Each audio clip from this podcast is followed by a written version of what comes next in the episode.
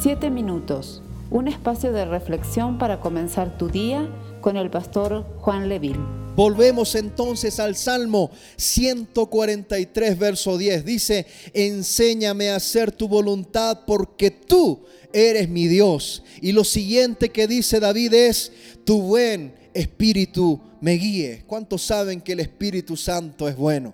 Gloria al Señor. El Espíritu Santo es bueno. Dice, tu buen espíritu me guíe.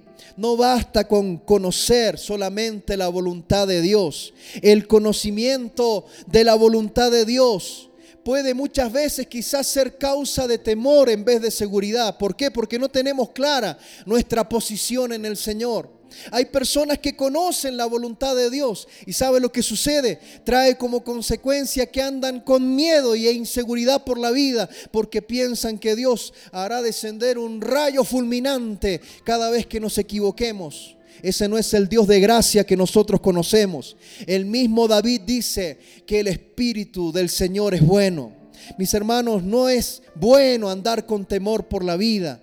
No podemos actuar por miedo, tenemos que actuar por convicción, tenemos que actuar por fe. Necesitamos entonces la constante dirección del Espíritu Santo de Dios. Esto que dice David, y lo vuelvo a repetir, tu buen espíritu me guíe. Esto que dice David, mis hermanos, nos muestra, nos revela la bondad del Espíritu Santo de Dios para con nosotros. David sabía que el Espíritu de Dios era bueno tuvo una revelación limitada de esta verdad. Pero mis hermanos, nosotros tenemos un conocimiento mayor. ¿Por qué? Porque el Espíritu Santo ya se ha derramado. El Espíritu de Dios ya ha llegado a nuestras vidas por medio de la fe. Es parte del nuevo pacto. El Señor prometió que era necesario que Él ascendiese para que el Espíritu Santo descendiese y viniese a nuestras vidas. Mis hermanos, por eso es que debemos caminar por convicción por fe, con seguridad de que el Espíritu de Dios nos guiará a la voluntad del Padre. El creyente tiene que rendirse a la presencia de Dios y al poder del Espíritu Santo, porque el buen Espíritu Santo nos va a guiar. ¿A dónde nos va a guiar? Salmo 143, verso 10 dice, enséñame a hacer tu voluntad, porque tú eres mi Dios.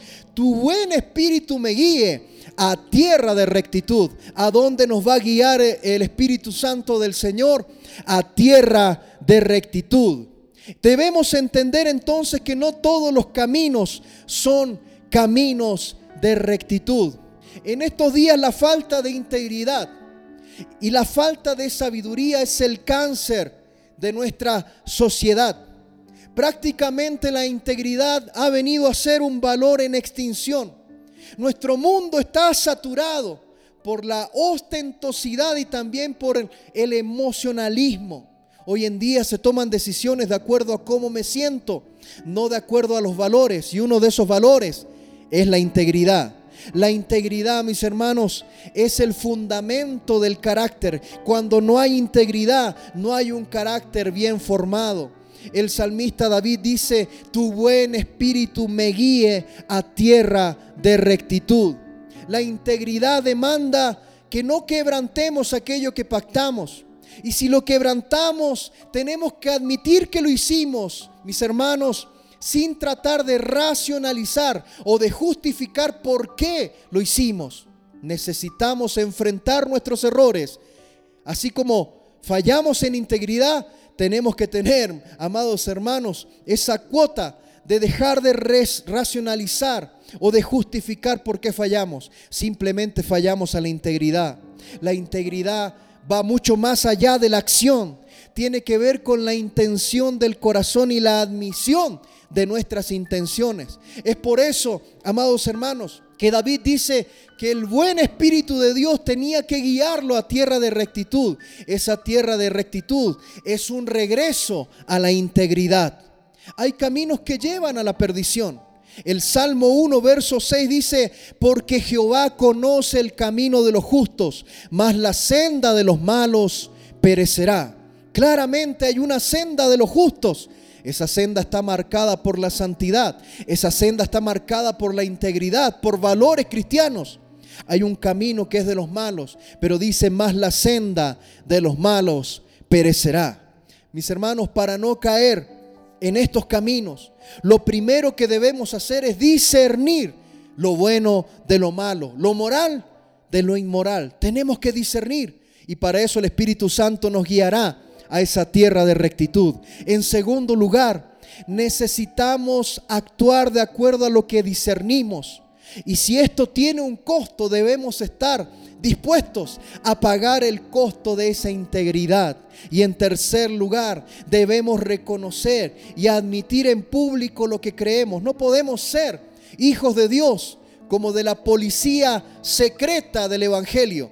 Nadie de los que está cerca de nosotros sabe que somos cristianos porque me da miedo exponer mis valores. No.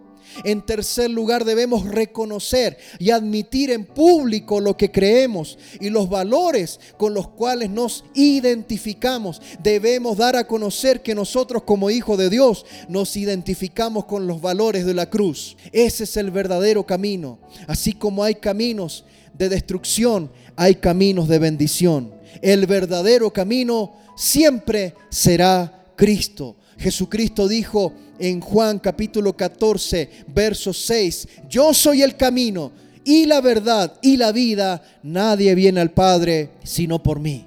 Jesús no es solamente el camino, Jesús nos muestra ese camino.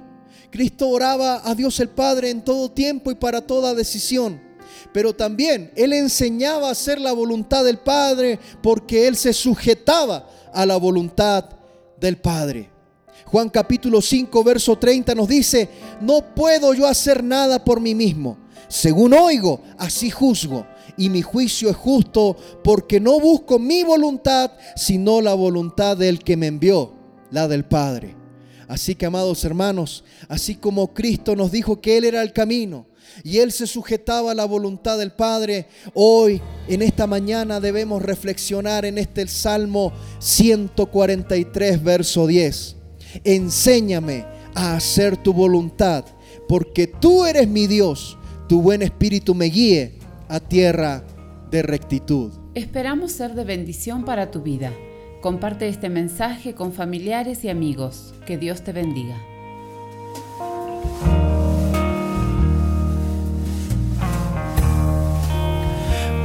puedo confiar en que aquí estás.